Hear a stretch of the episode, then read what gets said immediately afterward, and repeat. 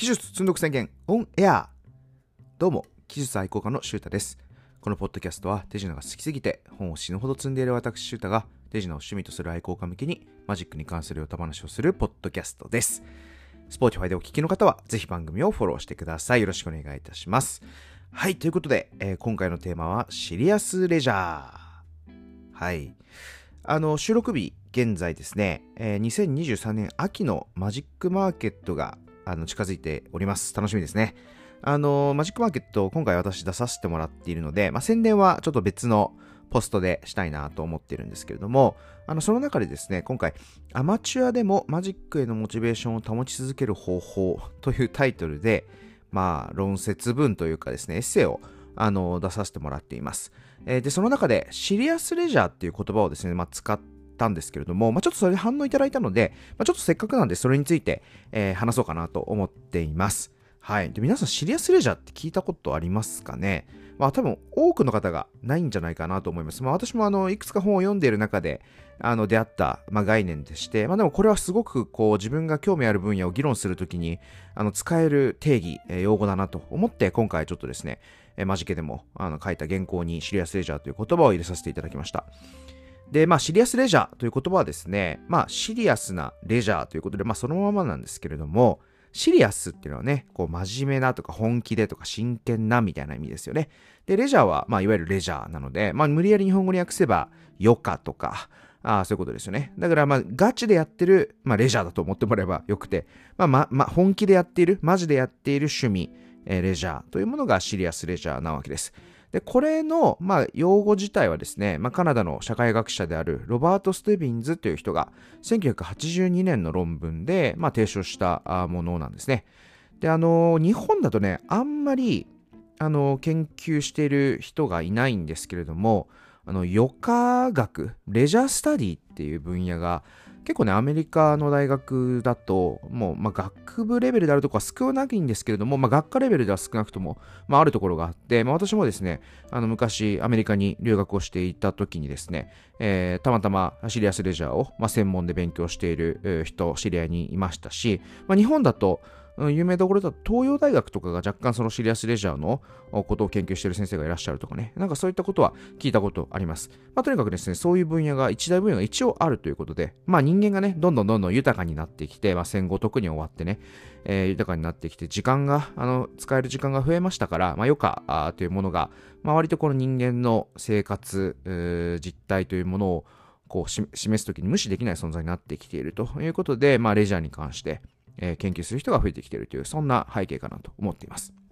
で、あの、私が知ったのはですね、あの、日本だと、あの、杉山浩平さんという研究者の方が、あの、日本語で、あの、シリアスレジャーということをちょっと紹介してくれている本がありまして、まあ、彼が編集した本である、趣味に生きる文化論という本で、あの、知りました。まあ、趣味に生きる文化論ということなので、まあ、趣味に生きるっていう、もうそのタイトル通り、え趣味をめちゃくちゃ、あの、楽しんで、それでまあ人生楽しんでいるみたいな人たちを、まあ、インタビューしたりとか、まあ、複数の研究者たちがそれを寄稿している本なんですけども、とてもあの興味深い。まあ、ちょっと学術論文チックに書いてあるので、少し堅苦しいんですけれども、あのとても興味深くて、えっ、ー、と、面白いものかなと思っています。で、えっ、ー、と、なので、そのシラスレジャーという言葉に戻りますと、まあ、マジでやってる趣味ということが、まあ、あの、ざっくりとした理解では大丈夫なんですけれども、ちょっとせっかくなので、そのステビンズさんが定義したもの、まあ、日本語訳ですけれども、ちょっとご紹介しますね。えー、アマチュア、趣味人、ボランティアによる活動で、彼、彼女らにとって大変重要で面白く、充足をもたらすものであるために、典型的な場合として専門的な知識やスキル、経験と表現を中心にしたレジャーキャリアを歩み始めるもの。という、まあ、ちょっと長い定義になっています。まあ、本当ざっくりとした理解であれば私が言ったようなマジでやってる趣味、えー、あとはそのやってる人たちっていうのをあの想定してもらえば大丈夫かなと思っています。で、まあ、これがね、定義されて、じゃあ何が嬉しいのって話ですよね。で、まあ、これはちょっと、あの、学問っぽくなるんですけども、まあ、その定義を明確にすることで、まあ、用語を作ることによって、まあ、論点が明確なんですよね。例えば趣味について議論しましょうよって言った時に、えー、シリアスレジャーという言葉があって、ここの範囲で議論しましょうねとかいうふうに、まあ、論点が一つ、あの、え、え、論点というか、えー、議論する領域を、まあ、明確にすることができるというのがあるので、えー、まあ、議論を発展させていくことができますしね。えー、逆に言えば、そこにシリアスレジャーに該当しないものは対象外とすることができるということになります。あ、ちなみに、シリアスレジャーの、まあ、対義語というか、それによって排除される側というものは、カジュアルレジャーということで、まあ、カジュアルなので、あの、もう本当何の気なしに、えー、楽しめるレジャー、趣味ということで、まあ、ソーシャーゲーだったり、ネットフリックスぼーっと見たりとかね、えー、映画館にフラッと行ったりみたいな、そんなのが、まあ、いわゆるカジュアルレジャーになるかなと思っています。で、その、まあ、じゃあ、シラスレジャーっていう言葉を定義したら、まあ、議論が発展できるよって言ったんですけど、じゃあ何が考えられるのかっていうと、まあ、いろんな研究文、論文があるみたいなんですけど、まあ、私これ別に専門ではないので、あのー、ささっとこう目次読んだりね、あのー、論文のサムアブストラクトというこの要約の部分を読んだり、えー、先行研究をちょっと触ってみたりっていうぐらいなんですけれども、まあ、例えばこの趣味の面白さ、何にそれぞれやガチでやってる人たちが面白さを感じてるかとかね、えー、あとは、えー、趣味継続してるわけですよね、その人たちが。じゃあど、どうやって継続しているのかとか、そのどういった環境にあるのかですよね。あとその趣味をどうやって取得したかとか、あとはその趣味の社会的な意義ですよね。なんか最近人間ってこう時間がたくさん、まあ、豊かになって、まあ、本当に100年前の人たちとは比べ物にならないぐらい、えー、時間があの、まあ、あるというか豊かにはなってますからあのその中でよりよく生きていく、まあ、最近流行りの言葉で言えばウェルビーイングですよね。ウェルビーイングと言われるものはどのようにしてシリアスレジャーと関係があるのかとか、まあ日本で言いますと高齢化していきますからね。で多くの人が退職してその後暇ですから、あの、その中では特にこういったシリアスレジャーについて考えるのは、まあ、大事かなと思っています。えー、まあ、あとはですね、まあ、これはちょっと私の考えなんですけど、シリアスレジャーとして取り組む人を増やすことによって、その業界自体が結構豊かに、それは経済的にもそうだし、スキルもあの、アップしていく、あの、より高いスキルを持った人がその業界に集まってくるってことなので、まあ、それについて考察、議論することはですね、とっても価値があるんじゃないかなと思っています。えー、あとはカジュアルレジャーからシリアスレジャーにこう変わる瞬間とかね、なんかこういったのも結構あの研究対象として面白いんじゃないかななんて思ってますね。まあ、やっぱりそのシリアスレジャーってガチでやってる人たちってことなんで、まあ、すごい人口というかニッチ、人口が少ないし、絶対ニッチなんですよ。狭いんですよね。えー、なかなか規模が取れない一方、まあ、カジュアルレジャーっていうのは簡単に取り組める以上、まあ、規模がでかく取れるし、えー、やってる人も多いというような、まあ、そんな対比もあるので、まあ、本当研究対象として、えー、面白そうだなと思っています。まあちょっと話、シリアスレジャーの話、えー、しましたけれども、まあ私がね、マジックマーケットに出した中で議論したかったのは、まあ趣味としてのマジックをどう楽しむか、あで、その楽しみを、モチベーションをどう維持するかというところなんですけれども、これね、中長期的に考えていくと、あの、今回書いた原稿の中にはほとんど書いてないんですけど、あの、どうマジックをやる人たちを、シリアスレジャーとしてマジックをやる人たちもそうだし、逆にもうちょっとカジュアルに楽しんでいく人たちを増やしていくか、あっていうところになるかなと思っているんですよね。な、なるかなというか、そこら辺に、の議論につながればいいなって今僕思ってるんですよ。あのー、ね、種明かし YouTuber たちが、まあ、種を明かすことによって、えー、マジックをする人が興味が増える、えー、興味を持つ人が増えるということをよくあの言っていますけれども、あの、それは本当真実だと思うんですよね。あの、あれを入り口にして、最近やっぱ YouTube でまず、あの、マジックを見る、種を知るみたいな人、絶対まあ若者は増えてるわけで、で、そっからまあシリアスになっていく人が、まあなかなか作れてないんじゃないかなっていうふうに私としては思ってます。これ別になんかデータがあるわけじゃないですけどね。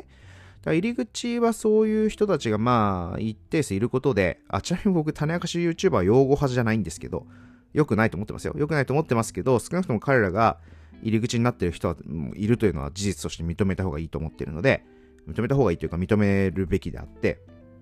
事実なので。えー、ですから、まあ、そこから興味を取得したところから、いかに趣味を真面目にやっていくかというところをですね、あの、今後議論できたらいいなっていうのを思って、えー、最初はまずはあのアマチュアがどうやって興味関心を維持したり、よりモチベーションを上げるかっていうところをちょっと議論させてもらいました。まあそんなこんなでですね、えー、マジケに出したんですけど、ちょっとあのー、一つ、ポッドキャストなので、あのー、面白い事例を紹介したいなと思っていて、あの、やっぱり興味を、まあ、取得して、まあ、趣味になるってっていう。で、継続的にまあ人生で楽しんでいくっていうのは、まあ、あの、度合いは人によると思いますけど、ある程度シリアスだと思うんですよね。まあ映画もね、別に年に1回、2回見に行くっていう習慣は多くの人あると思いますけど、まあシリアスではないと思うんですけど、シリアスレジャーだっていう人は多分少ないと思うんですけど、あの、例えばスキー、ね、ウィンタースポーツのスキーとかスノーボードで、まあ、やっぱ好きな人って、その、そのシーズンに、やっぱ3回、4回とか行くじゃないですか。で、一方行かない人は全然行かないっていう。で、このね、ウィンタースポーツに関しては、やっぱ趣味として、えー、楽しむ人がどうやってその習慣を形成したかっていうのがデータがあるんですよ。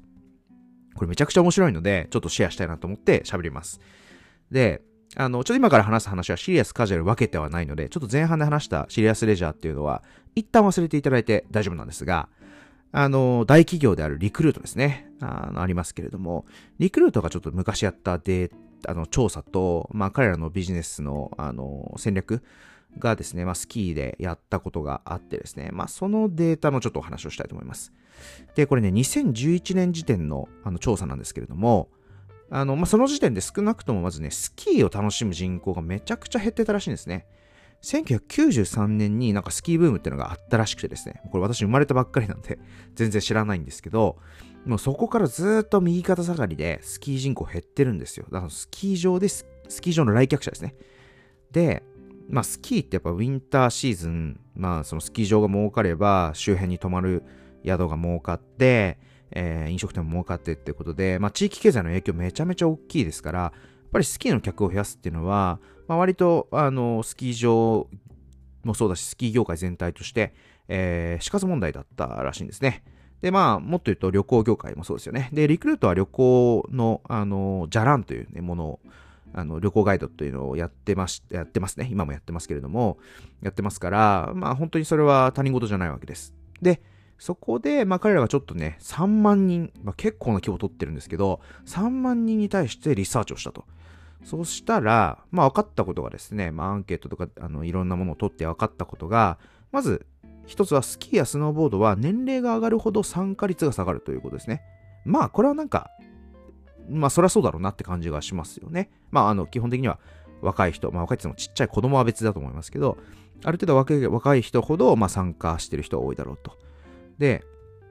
じゃあなんか年齢としてクリティカルなのはいつなのかという話なんですが、19歳前後の時代に友達とスキー場に行ったか行かないかで、人生におけるその後のスキー訪問、スキー場訪問っていうものを大きく左右するってデータが出たらしいんですよ。で逆に言うと、20歳までにスキーを経験、スキーとかスノボを経験しないと、人生でそれ以降にウィンタースポーツを始める人はいないってことなんですね。で、私ね、これデータ見たときに、あのー、本当にね、これそうかもって思ったんですよ。私、あの、例えば中高とかでなんかスキー行ったことはあったんですけど、大学入ってね、まあ自分そこまでスキーが好きでもなかったし、あんまりね、友達と行く機会もなかったんですよね。別にゼロではないんですけど。やっぱりなので社会人になってからほとんどスキー場行ってないというか、1回しか行ってないんじゃないかな。ですっごい友達に誘われて行ったぐらいなんで、全然僕はそのウィンタースポーツする、この習慣というか、あ、冬が来た。スキー場行くぞみたいな、ゲレンデ行くぞみたいなテンションならないんですね。で、あの、やっぱりこれがね、データで示されたということで、まあ、特にクリティカルなのが高校卒業して社会人になるまで、まあ、あとは大学にいる間とかですね。っていうのが、あの、スキー、スノボの体験。まあ、特にスノボですね。なんかスノボってやっぱおしゃれなんで、大学になって始める人多いんで、特にスノーボードを開始するタイミングっていうのはそこだということなんですね。で、これリクルートが、これ何をやったかというと、じゃあ19歳に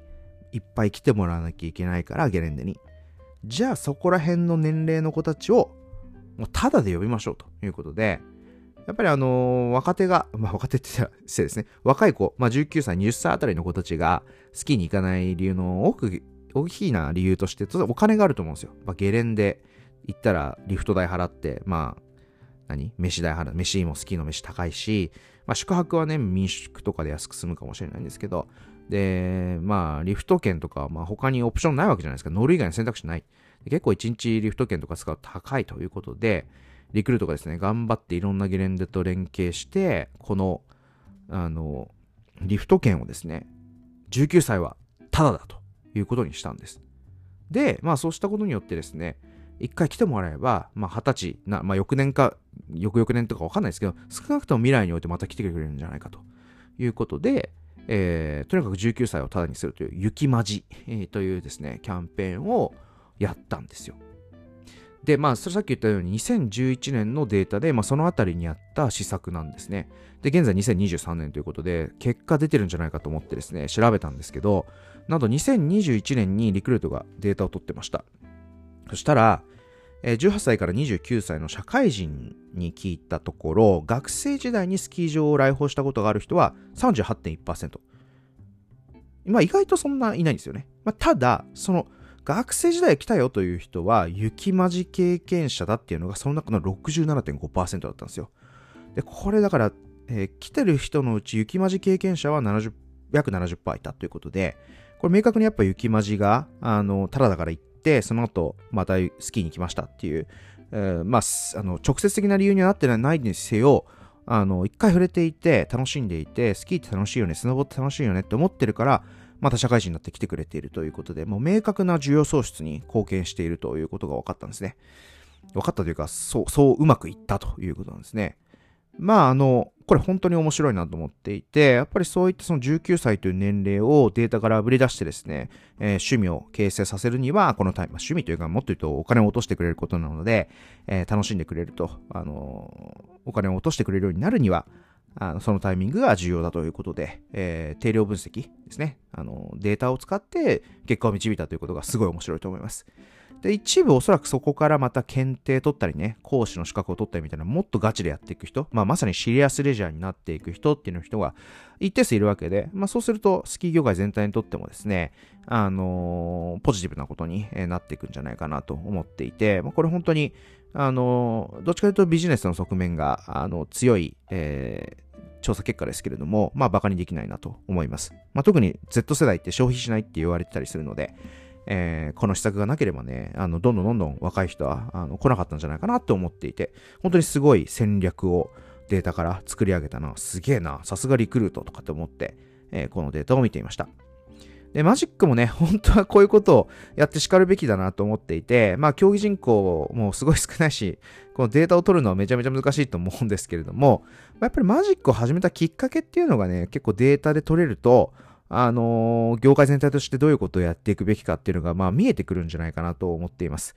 まあ、私で言えば、あの、私平成生まれですから、まあ、めちゃめちゃその中学生とかの時は、あの、テレビで、えー、前田さんとか、藤井さんとかが出てた世代なんですね。なのでやっぱり、あの、マリックさんとかもそうですね。だからそこら辺を見て、マジック面白いな自分もやってみようって思った世代。あこれ昔の自己紹介の、えー、エピソードで話したと思いますけれども、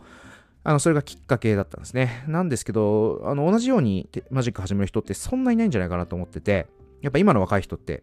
テレビ見ないって言われてますし、まあ、YouTube ですよね。むしろ YouTube だ、SNS で TikTok とか、インスタとかですから、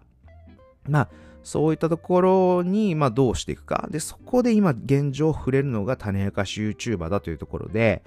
必ずしもやっぱり質がね、高いものではない。えー、いや、まあ、うまい種明かし YouTuber もいるんですけど、まあ、あのー、ね、まあちょっと名前出さないですけど、まあなんか Yahoo ニュースとかに出てた、なんかよくわかんない種明かし YouTuber もいるじゃないですか。あんなの見るなという話なんですよね。だから、あの、見るなというか、あれ見ても別になんか種知って終わって、シリアスレジャーに行く人いないじゃないですか。ほぼ。ね。だから、うん、なんかね、よく、ちょっと、もうちょっとよく考えていかないといけないな、なんていうのは思っております。はい。えー、ということで、もうちょっと話そうと思ったんですけど、これまた別のエピソードで話そうかなと思います。もうちょっと話そうと思ったのは、あの、参考文献の話ですね。今回マジックマーケットやるときに私参考文献何冊か論文も含めてあるんですけど、一個もマジックの本ないんですが、あの、やっぱりそういうのをちゃんと書くの大事だよ、みたいな話とかもしようと思ったんですけど、それはまた次回にしたいと思います。それではまた皆さんどこかでお会いしましょう。さよなら。あ、マジケ買ってね。よろしく。